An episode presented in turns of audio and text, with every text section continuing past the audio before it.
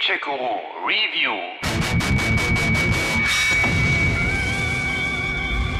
Welcome to the world of Warcraft. tönte es 1994 aus den damals noch blechern klingenden Plastikquäken neben den PCs, die mit heutigen Lautsprechern kaum eine Ähnlichkeit hatten.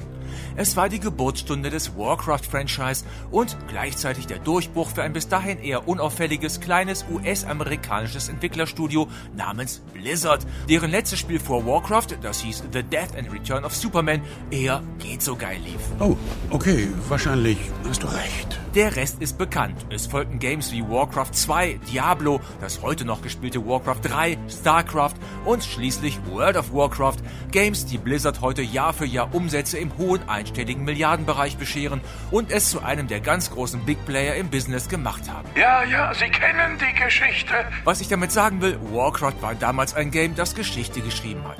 Neben dem damals extrem angesagten Command Conquer und Dune gehört es zudem zu den Begründern der Echtzeitstrategie. Wir merken uns also, Das hier ist ein besonderes Spiel. Nachdem die Plattform GOG oder GOG, die Abkürzung für Good Old Games, im letzten Monat bereits Blizzards Diablo-Erstausgabe erstmals exklusiv digital verfügbar gemacht hatte, folgt nun nicht nur dieses besondere Spiel, also Warcraft 1, aka Warcraft Orcs and Humans, sondern auch des Nachfolger Warcraft 2. What is it? Nun, es ist DRM, also kopierschutzfrei und lauffähig auf Windows-Rechnern inklusive Windows 10, wie Diablo 1 auch schon.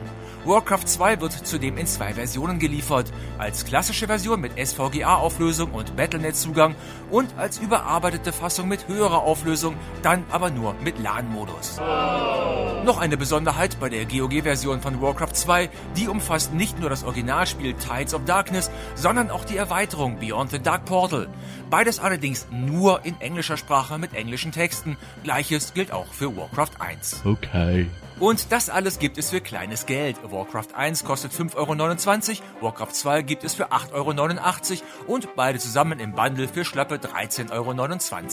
Aber lohnt sich die Ausgabe überhaupt? Machen die beiden Ur-Warcrafts denn auch heute noch Spaß oder sind die eher ein Fall fürs Museum? In the age of chaos, two factions battled for dominance. Womit zur Hintergrundstory der beiden Warcrafts eigentlich schon alles gesagt ist. Menschen gegen Orks, wobei ihr beide Seiten spielen könnt.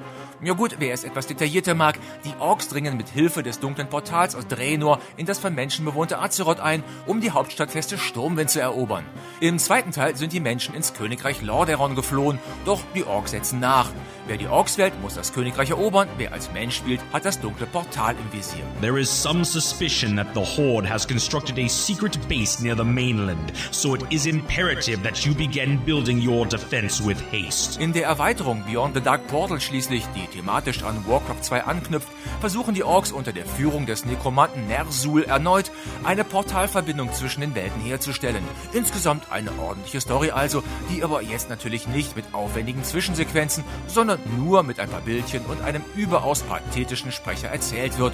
So war das eben vor 25 Jahren. Due to your position as regional commander of the Southern Defense Forces, Lord Terenas commands that you raise an outpost in the Hillsbrad foothills. Warcraft hatte damals einige innovative neue Features eingeführt, die heute noch Gültigkeit haben, wie zum Beispiel einen Mehrspielermodus oder die Möglichkeit, Gruppen von bis zu vier Einheiten gleichzeitig zu wählen.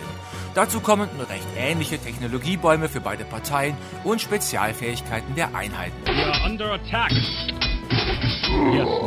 Ein zentraler Punkt jeder Mission ist die Schaffung einer funktionierenden Infrastruktur, heißt Basis- und Gebäude bauen, Arbeiter auf Rohstoffsuche schicken, Einheiten ausbilden und die Versorgung durch den Bau von Farmen sicherstellen. Aus heutiger Sicht ist das alles ziemlich rudimentär und einfach gestrickt, Spaß macht's aber trotzdem.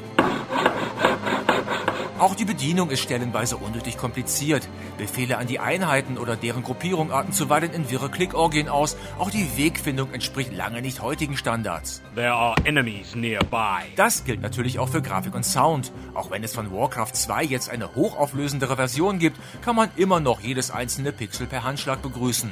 Und während immerhin eine ganz ordentliche Sprachausgabe existiert, ist die Effektvertonung wiederum doch sehr einfach und geradezu laienhaft ausgefallen. Daran hat man nichts geändert.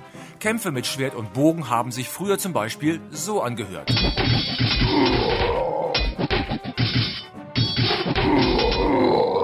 Auch von den einzelnen Missionen sollte man jetzt nicht zu viel erwarten. Die sind zwar allesamt recht ordentlich gemacht, aber laufen meist nach demselben Strickmuster ab. Große Überraschungen muss man da nicht befürchten. Righto. Und trotzdem, hat man sich an die museumsreife Technik erst einmal gewöhnt, dann können einen die beiden wieder auferstandenen Warcraft-Teile auch heute noch packen.